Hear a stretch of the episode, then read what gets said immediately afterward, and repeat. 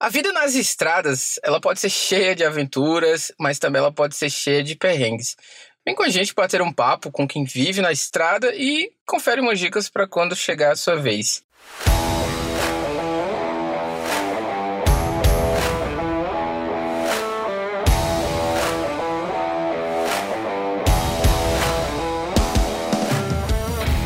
Bom, pessoal, sejam bem-vindos ao podcast SPcast, uma iniciativa da SP Combustíveis que vai ajudar você com informações e muitas dicas que vão ser uma mão na roda.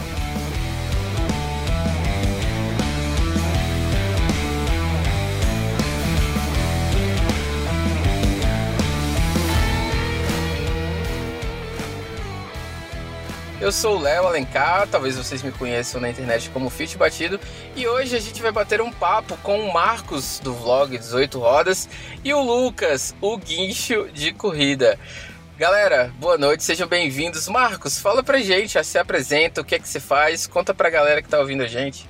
Então, Léo, boa noite. Primeiramente, obrigado aí pelo convite a toda a turma da SP. Ah, meu nome é Marcos Teneré, Mar Marcos Leite, né? Teneré é apelido. E eu tenho um vlog, canal no YouTube, né? Eu moro aqui nos Estados Unidos há 25 anos, o meu canal no YouTube já tem 12, é o vlog 18 rodas. E eu sempre mostrei as estradas dos Estados Unidos, as minhas viagens. Uh, dirigia caminhão baú, o normal, refrigerada. Hoje, nos últimos anos aí, eu estou dirigindo uma cegonha.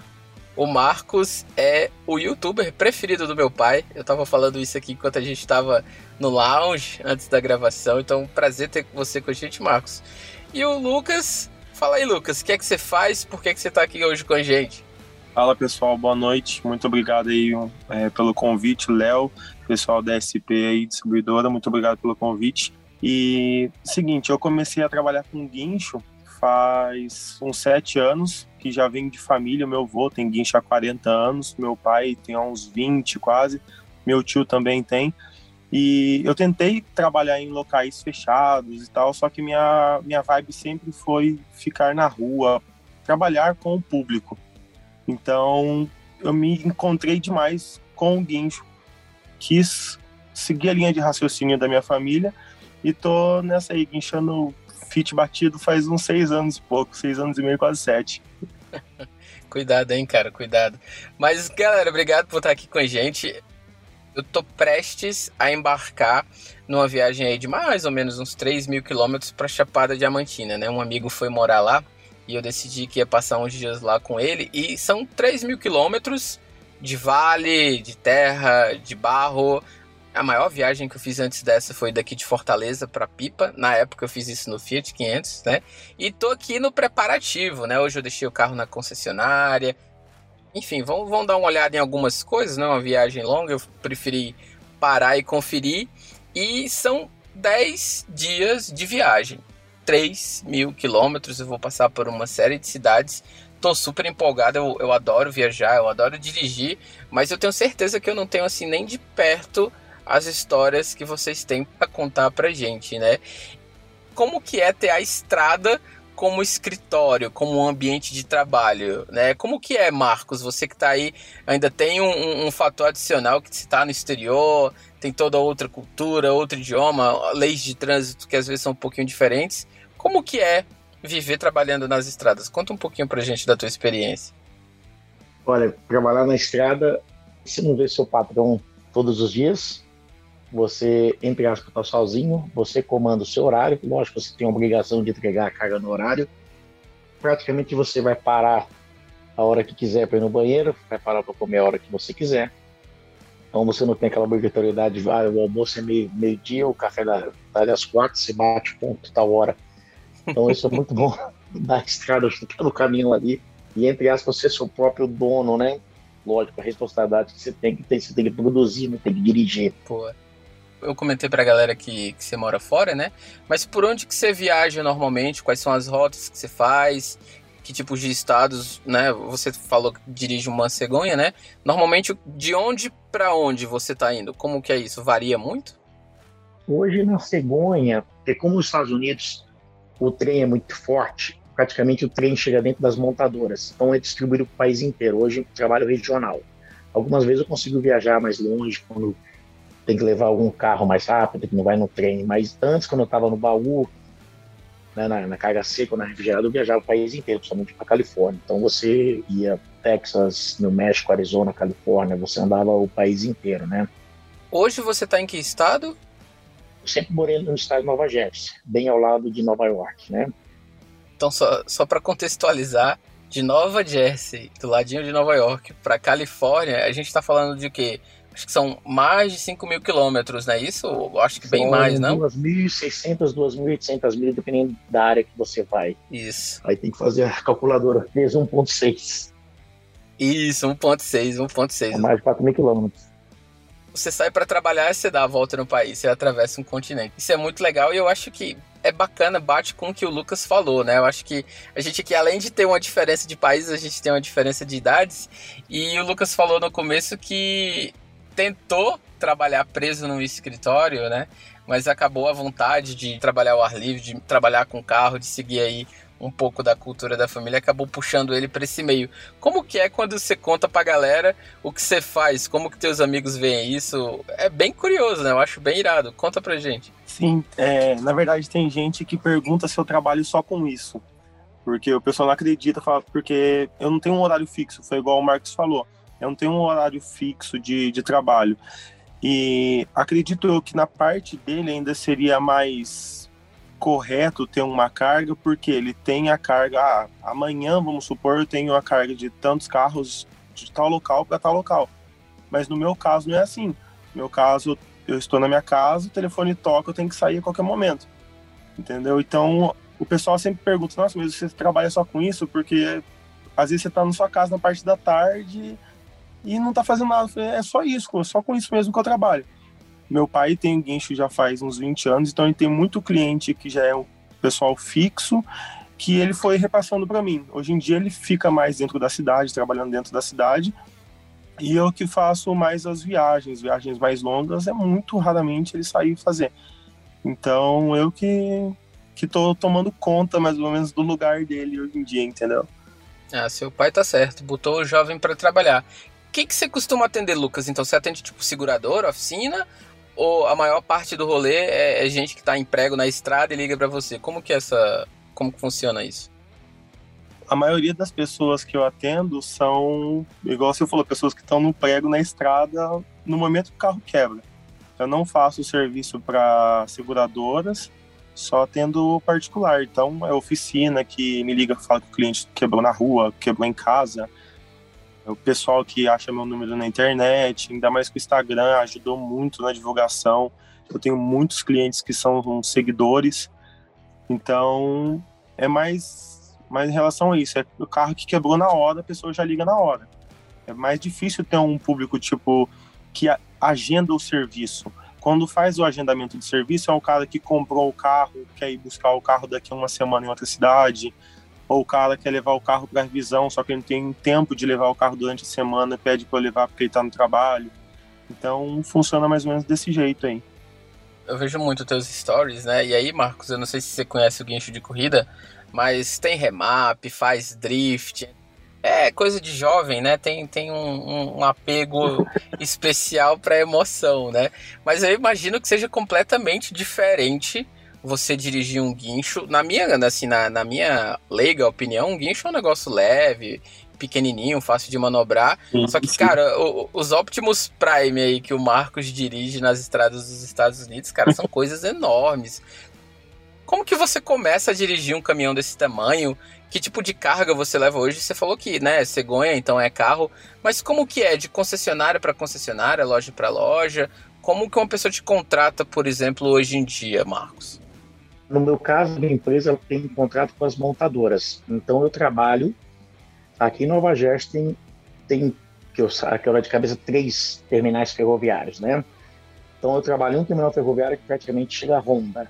E esse Honda é abastecido para toda a área metropolitana de Nova York, inclui o estado de Connecticut, Nova Jersey e um pouquinho da Pensilvânia na divisa com Nova Jersey, né?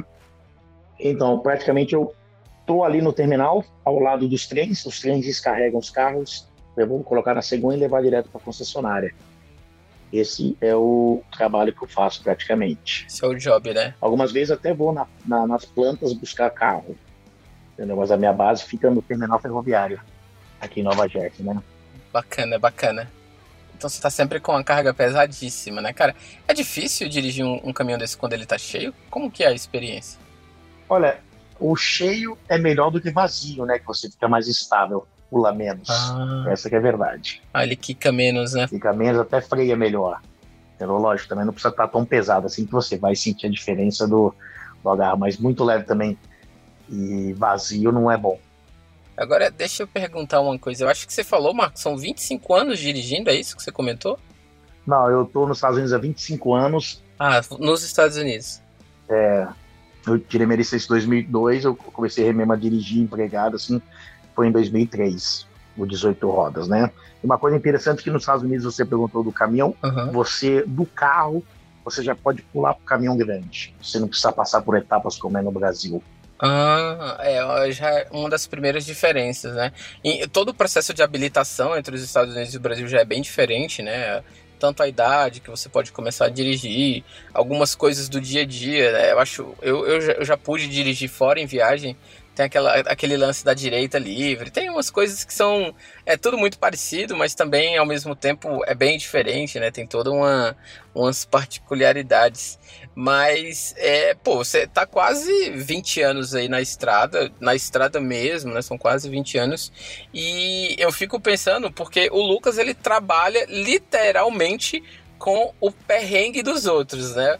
Então toda vez que alguém liga pro Lucas é alguém que tá passando por um problema. É tipo assim, pneu estourou, carro caiu na vala, ficou sem gasolina, um Fiat bateu em mim, coisas do tipo, né? Então o Lucas ele tá acostumado com é, isso. Né? Mas você, Marcos, eu acho que tu, uh, o teu lado da coisa já é viajar com a menor quantidade de problemas possível, né?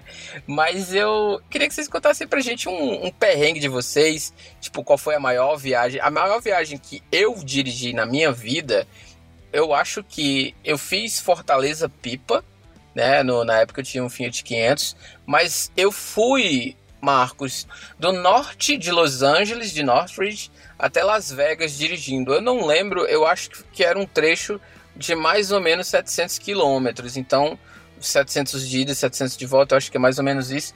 Então, também foi uma viagem bem longa que eu fiz e, e nessa vibe Estados Unidos os caminhões enormes passando, a galera nas motos estradeiras, é bem legal. Mas, Marcos, qual foi hoje, tipo, a viagem mais longa que você fez? Quais foram as, assim, o, os maiores perrengues que você já passou? Conta um pouquinho desse perrengue de estar tá na estrada o tempo todo. Deve acontecer coisa o tempo todo, né? Olha, eu moro na costa leste, né? Então, para ir para Califórnia do outro lado, são, a extensão são quatro fuso horários. Chegar na Califórnia, são três horas a menos. Então você está sempre tirando no relógio. E perrengues, ah, já quebrei na estrada, estourou pneu, coisa rara de acontecer, mas acontece, né? Vai ficar na estrada. Também, uma vez eu estava indo fazer uma, uma coleta e, e, era uma fábrica, e a cidade cresceu e tinha que passar em rua pequena. Aí eu tava passando aquela rua pequena, você fica de olho no engalho de árvore, aquelas coisas todas, e eu passei e o menino saindo da escola, uma meninada, a menina apontando para cima, né? Olhando para cima, eu olhei no retrovisor, eu vi uns. Eu vi que a árvore tava perto do caminhão, né? Aí eu pensei, ah, seus moleques chatos, para de encher o saco, né?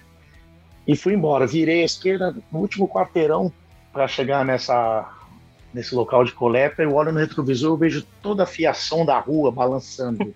eu falo, meu Deus do céu, o que está acontecendo?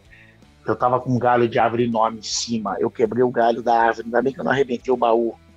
Aí eu, pra tirar o galho ali em cima, tive que pendurar, pegar o, a barra que a gente usa pra, pra segurar a carga e ir tirando assim. Imagina você vai, levanta o galho, põe um pouquinho de lado, levanta o galho, põe um pouquinho de lado, e esse, o galho ali vai ter mais de dois metros de comprimento, tava em cima do baú. E eu xingando a molecada lá, achando a molecada chata, pô, tô longe da árvore mas eu consegui levar um pedaço da árvore. Mas, mas não arrebentei fio nada, não caiu, mas estava a rua inteira a fiação balançando. Foi a coisa mais doida. Não enganchou, eu, né? Eu gelei, viu?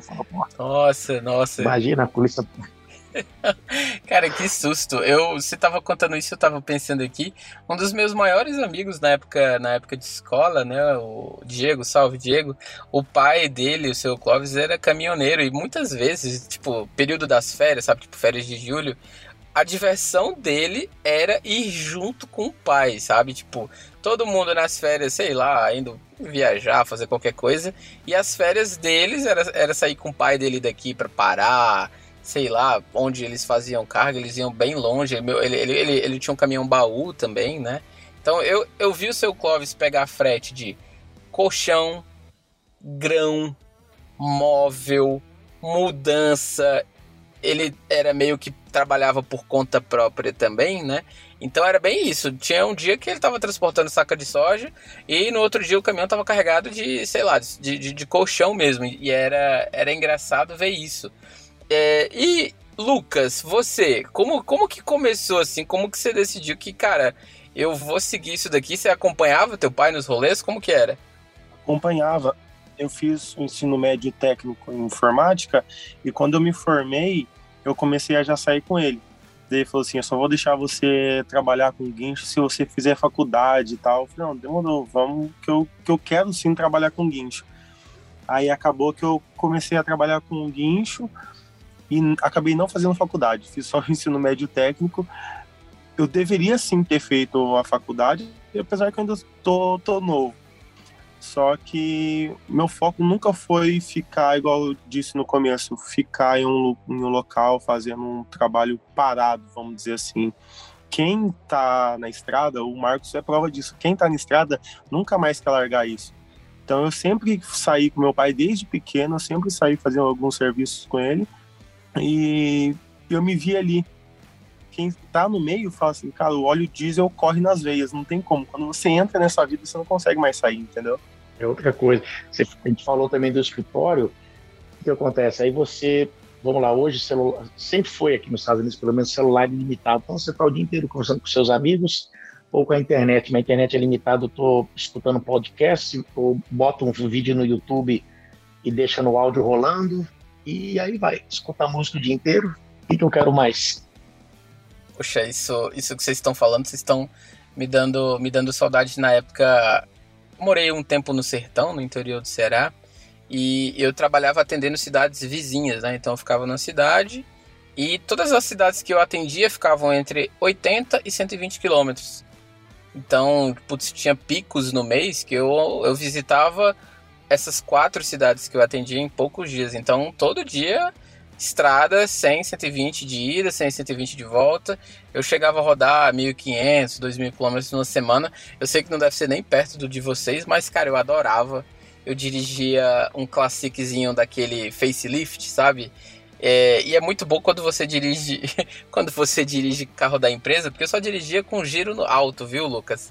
Marcha só trocava no talo, a, a, a locadora que lute. Mas eram viagens curtas, né? Lucas, onde que você tá hoje, né? Eu sei que você, acho que você é de São Paulo, né? Isso, interior de São Paulo. Qual que foi a viagem mais longa que você fez? Como que você costuma viajar, assim? De que tipo de, de situação, rodovias? Eu não sei como que são as estradas por aí. Então, a viagem mais longa que eu fiz foi para Céu Azul, que é no Paraná. Eu tava a exatos 100 quilômetros de Foz do Iguaçu, que é divisa né, do Brasil com o Paraguai. Eu fui levar uma Porsche Macan para lá tinha uma loja aqui em São José de carros de luxo, aí o rapaz lá de Céu Azul comprou a Porsche e pediu para levar, porque ele não queria ir andando com ela, que a distância era muito longa. Então foram 1.100 quilômetros de ida e 1.100 de volta. Uhum. Só que o rapaz que comprou, ele queria o carro no dia seguinte da compra. Nossa. E eu já estava viajando no dia anterior. Eu falei, cara, eu não posso dormir, amanhã cedo eu saio. Ele falou assim, é que é, foi no dia dos pais do ano passado, se eu não me engano. Ele falou que é dia dos pais, eu quero passar o dia dos pais com o carro e tal. Eu falei, eu vou fazer um sacrifício. E eu tava viajando já desde o dia anterior. Aí, só para você ter uma ideia, eu tinha saído de casa às 7 horas da manhã, fiquei o dia todo viajando, cheguei meia-noite em São José dos Campos, fui carregar a Porsche meia-noite na loja, vim para minha casa, tomei um banho, saí de casa 1 e meia da manhã, Passei a madrugada inteira de novo dirigindo e cheguei no outro dia, 6 horas da tarde, na cidade do, do cara. Nossa. Então foram umas 36 horas dirigindo direto. Você não tem medo não de fazer um negócio desse com a Porsche no guincho, cara? é que eu sempre, quando é viagem bem longa assim, eu procuro levar algum amigo meu. Uhum. Eu só levo algum amigo meu para ficar conversando mesmo comigo, porque eu não tenho coragem de deixar o guincho na mão de uma pessoa com um carro de meio milhão em cima, entendeu? Sim, sim. É mais pra, pra eu ficar atento, ficar acordado na viagem. Porque ficar sozinho é complicado, vai dando sono mesmo e tal, mesmo você colocando uma música, parando para tomar um café, mas fica um, movimento muito monótono, né? Então, sempre tendo alguém para conversar é bom. Você já teve algum problema com a carga? Você já acertou algum galho com uma Porsche, como o Marcos fez com o caminhão dele? Ou foi sempre suave? Graças a Deus nunca tive nenhum problema. Esse é o meu maior medo. De danificar o carro de alguém. É. Mas graças a Deus nunca, nunca aconteceu nada, não. Uma vez só eu tava voltando de um evento de carros antigos eu tava com um Carmanguia TC em cima do guincho e eu tinha levado a, a minha noiva para ir comigo, para ela conhecer o encontro e meu primo. Aí a gente tava voltando na estrada e veio um carro e tentou enquadrar a gente, falou para encostar, para encostar, tinha uns três ou quatro caras dentro do carro e era uma Paraty quadrada, se eu não me engano. Aí eu fui fechando ele com um guincho para um lado e para o outro Aí, graças a Deus, cara, nossa, até hoje, se eu ver os policiais, eu agradeço. Graças a Deus, tinha uma viatura da Polícia Rodoviária Federal parada na estrada. Eu fui, encostei o guincho e comecei a gritar: estão tentando me roubar, estão tentando me roubar. Aí a viatura saiu correndo atrás dos caras e pegaram o carro mais pra frente. Graças a Deus, se não fosse essa viatura, não sei nem se eu estaria aqui, teria o guincho hoje em dia. Porque se não fosse, eles tinham me pegado, certeza. Nossa, esse é o tipo de situação que assusta. Você já teve algum, algum problema com, com tentativa de roubo também, Marcos? Eu imagino que você carrega é muito maior, né? Eu não sei se, se isso assusta a galera ou não, mas você já teve algum problema semelhante? Não, eu nunca tive tentativa de roubo. Mas a gente, quando vai viajar, que nem eu tava agora na Alabama segunda-feira, eu carreguei, que eu sei que eu ia dormir com o carro, eu tranco e deixo a chave comigo dentro da cabine, dentro do caminhão. Sim, sim ele tá falando ali de avaria no carro, né? O, o cegonheiro, como até o cara, no, o pessoal do guincho também, quem transporta carro, principalmente na cegonha, o caminhão alto, é a acertar uma ponte. Porque a gente brinca de, uhum. pô, modelo novo, você fez o carro virar conversível, né? A gente fala entre nós. Então é o maior receio. Em São Paulo acontece sempre isso. Eu tenho uma coleção de fotos, eu, se quiser depois eu mando para você, de carros batidos mesmo, que as fotos que eu tenho é para lembrar todo dia que meu trabalho é perigoso não pode falhar, você tem que estar atento todos os dias, porque o cara bate carro, bate teto, bate em ponte, vira conversível, acaba com o carro, arrebenta. É muito comum, né? A gente vê muito esse tipo de vídeo na internet e, e dá um nervoso. Essa semana, essa semana ou semana passada, rolou um vídeo, Lucas, você deve ter visto, daquela Ferrari amarela, né, ah, cara? Sim, o caminhãozinho baú descarregando a Ferrari. É. Vai, vai, vai. Aí tal hora, pum, quebra o, parte da plataforma e a Ferrari cai no chão. E, cara, putz, isso deve ser assim, o coração do dono do, do, do, caminhão deve parar, né, cara? Deve ser tensíssimo. É, então, tipo, as seguradoras aqui, pelo menos no meu estado, aqui no meu município, elas fazem o seguro da carga, mas depende do valor. Eles perguntam, ó, você quer fazer o seguro do caminhão, o seguro da plataforma e o seguro do terceiro, que é o carro que você vai carregar, de até quantos mil? Ah, até 100 mil, até 200 mil. Mas eu já guinchei uma Porsche GT3 de um milhão e meio, entendeu? Então, quando é assim, eu pergunto pro proprietário, você quer que eu faça um seguro diferenciado? Vai ter um valor acima que eu vou ter que ligar na seguradora, explicar a situação, porque se acontecer algum dano, tipo, no caso, ser roubado, meu seguro só vai pagar até 100 mil reais e o restante do carro Entendeu? Eu pergunto pro proprietário: você quer que eu faça o seguro? Se eu for roubado, eu não vou me responsabilizar. Ou eu vou me responsabilizar se você quiser que eu faça o seguro, porque aí vai aumentar muito mais o valor do frete, entendeu? Vou aproveitar para tirar uma dúvida. O seguro do dono do carro, eu sei que normalmente esses carros, né? É, esses carros milionários não têm seguro, né? Muitas vezes. Mas o seguro do dono do carro, se ele fosse segurado, isso valia para o caso de transporte? Sabe como que funciona isso? Eu fiquei agora com a dúvida e achei pertinente. Então, muito boa dúvida. Eu, eu tinha essa dúvida antes de, de procurar saber. se o, se o proprietário ele tem um seguro, vamos supor, de uma marca, só que ele não quer usar o guincho da seguradora e acontecer algum dano com o carro em cima de outro guincho, a seguradora não paga. Hum. A seguradora vai falar, a gente pagaria o seu veículo se estivesse em cima do nosso guincho. Uhum. Só que o guincho da seguradora, vamos supor, ele faz um pacote de seguro que cobre só 100 quilômetros totais do carro se precisar. É. Aí os quilômetros excedentes são muito mais caros do que, vamos supor, o meu, que sou um guincho particular. Então, a maioria dos clientes que precisam de uma viagem mais longa, eles fazem um contato comigo para fazer isso, levar um carro de tal lugar para tal lugar, mas o cara mesmo assim tem seguro. Só que eu, eu explico a situação. Ó, o meu guincho tem seguro, cobre até tal valor. Se acontecer algum problema, se você quiser, eu faço um seguro diferente. Se não, se der algum problema, a seguradora, a sua seguradora não vai pagar porque ela vai falar que você não usou o seguro dela, não usou o guincho dela, entendeu? Isso aqui faz sentido. Uh, recentemente um, um, um, colega meu se mudou daqui de Fortaleza para Porto Alegre e o, o caminho, o quinhentinho dela, o Fiat 500 dela foi de guincho também. E eu fiz a mesma pergunta para ela, ela falou: "Não, eu não, não, não, nem, nem perguntei, só paguei, só paguei o frete e esperei o carro chegar". Uhum. Eu falei: "Nossa, corajosa a senhora, era bom pelo menos verificar como que tá, né?" Sim, então tem cliente meu que prefere me chamar, usar o meu serviço, do que usar o guincho da seguradora. Porque eles têm medo de como o pessoal da seguradora vai carregar o carro, que já tive muito cliente que teve problema, principalmente com carro modificado. Tipo, ah, o, o cara do guincho foi puxar e danificou meu para-choque. Hum, Então, sim. isso que é o bom de eu publicar o meu serviço no Instagram. O pessoal vê como que eu trabalho, vê o cuidado que eu tenho em guinchar o carro, colocar proteção nas rodas para não arranhar.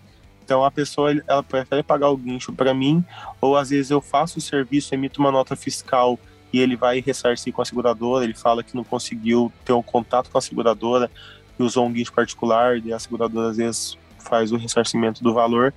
Mas eu tenho vários clientes que, quando eles precisam de guincho, eles me chamam, mesmo tendo seguro, porque tem medo de como o guincheiro da seguradora vai cuidar do carro dele, entendeu? Ah, cara, faz sentido. Eu, eu não sei se você viu outro dia, eu atolei, né? Aquele momento Uhum. esperado na vida de todo, de todo proprietário, né? De um carro como o meu. E, cara, o cuidado que eu tive foi tipo assim: o pessoal, não, coloca aqui no eixo, coloca aqui aonde. Eu, não, cara, não vamos colocar em lugar nenhum, isso vai arrebentar meu para-choque. Vamos puxar pela ré, que tem o guincho aqui, que tem o, aquele guinchinho de rosca, né? Então eu tive Isso. todo esse cuidado que já não basta ficar preso e aí ainda levarem meu para-choque, cara, ia ser uma catástrofe.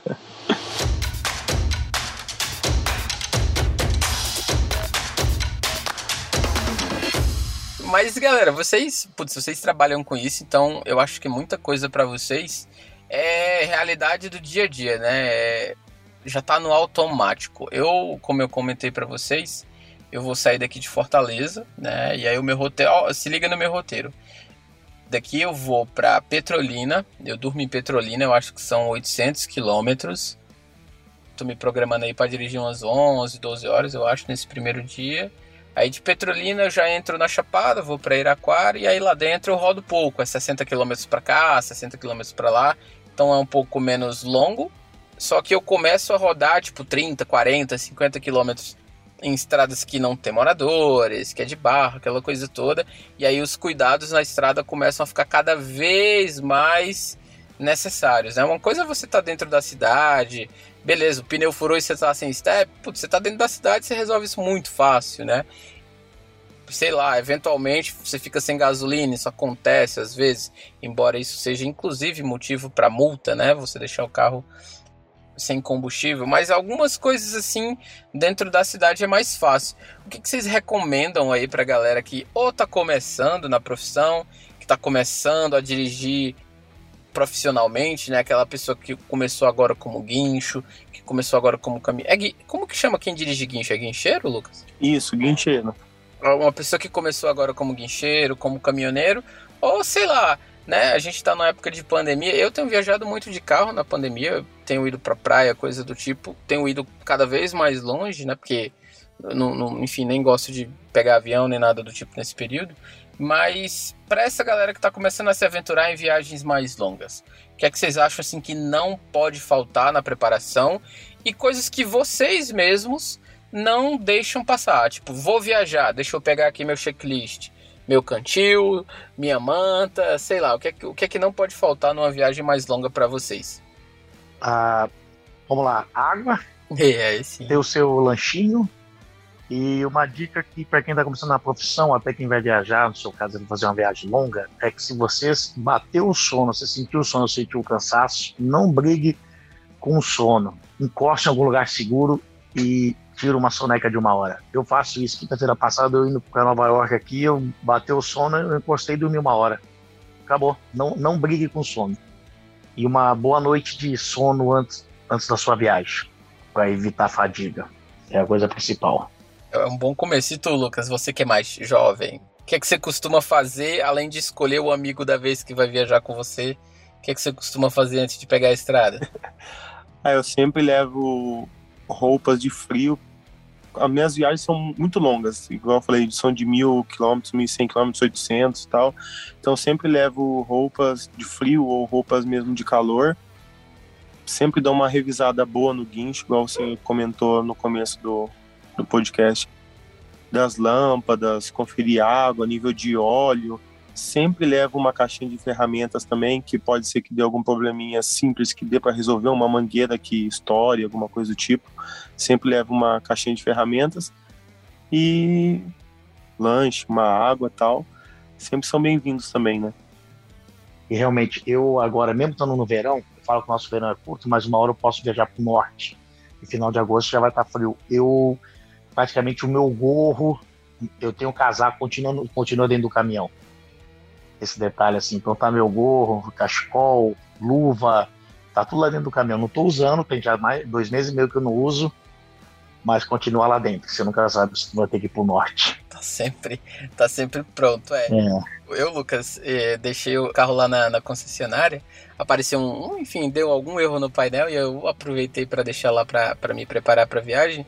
Mas eu abri uma, uma caixinha lá na, lá na página, no, no Instagram, para perguntar dos perrengues da galera na estrada. E é impressionante a, a quantidade de gente que pega a estrada sem conferir o step. O cara tá com o carro há dois, três anos, nunca tirou o step do carro, não lembrou de calibrar, não sabe como é que. Nossa, cara. Eu, às vezes, lavava o carro, eu tirava o step para lavar o step para ver como é que tava, sabe? Para ver se o mecanismo que depende de onde tá o step, né? O, no 500 ele ficava embaixo, então é tem que desrosquear. Você já tá nervoso, o carro deu prego, e aí você não sabe como funciona, tem que ler no manual. Então eu sempre fiz isso. Eu já troquei pneu do carro na garagem de casa, sabe? Cheguei em casa e o pneu tava furado. E aí eu, putz, estou em casa, né? Vou, vou trocar com calma aqui, melhor do que trocar na rua.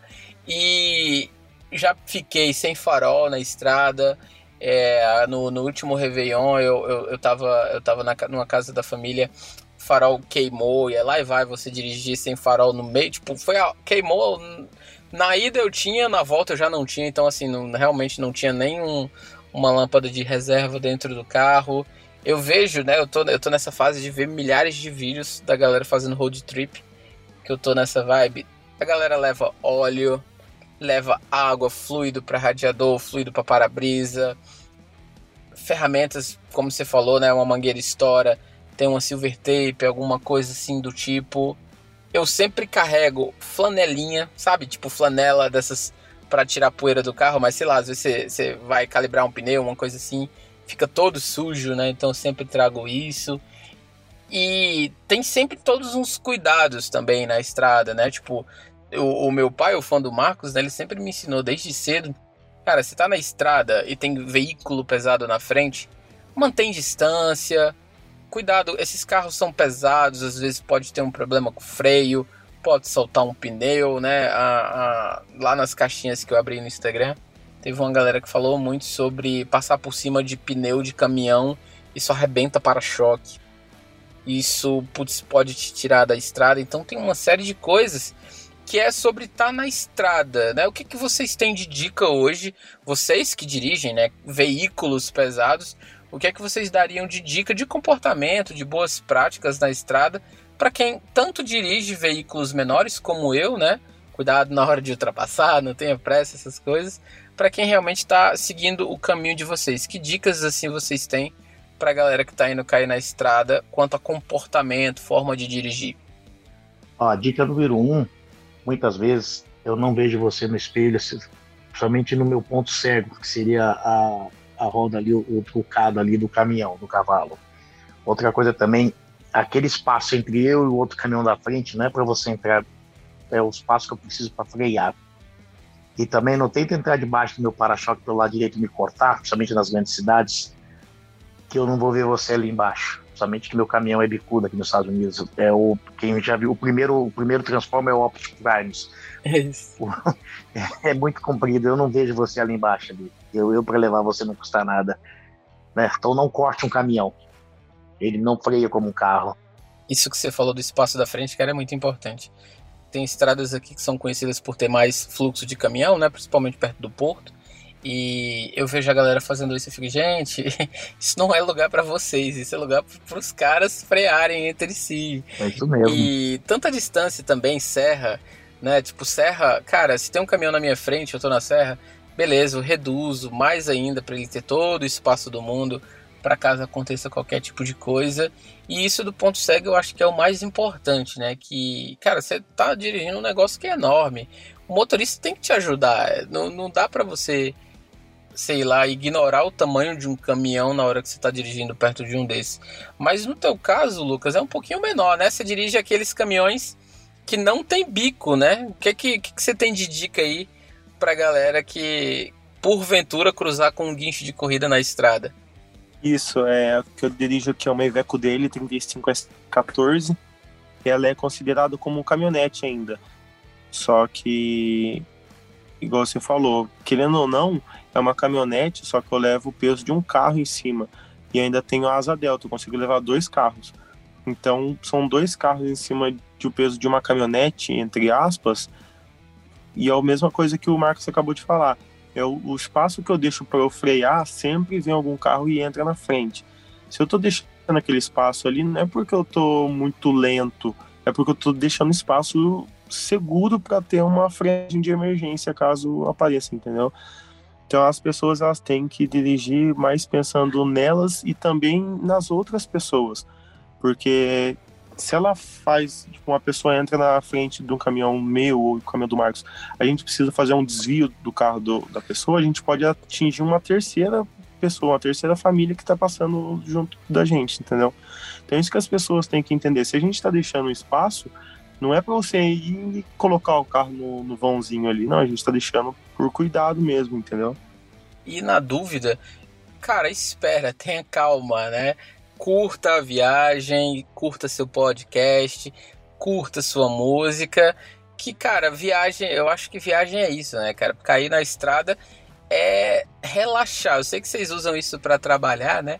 Mas, cara, eu adoro pegar estrada, assim. Eu sempre que posso, eu sei lá, eu poderia ir de avião para Salvador, para de Salvador alugar um carro e para Chapada, mas eu não, eu quero ir de carro porque eu acho que faz parte da experiência. É aventura. Exato, cara. Pode ter um perrenguezinho aqui e acolá? Pode, mas aí a gente faz uns stories, né, Marcos? Faz uns stories, coloca lá no YouTube e a galera se diverte todo mundo junto, né?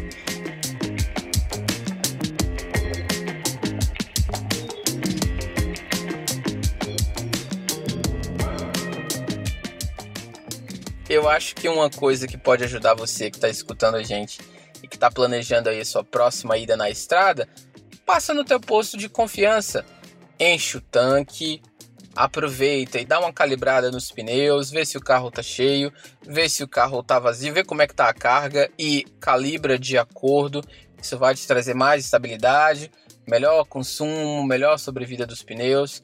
Aproveita que você está no posto, confere a varetinha do óleo, vê como é que tá direitinho.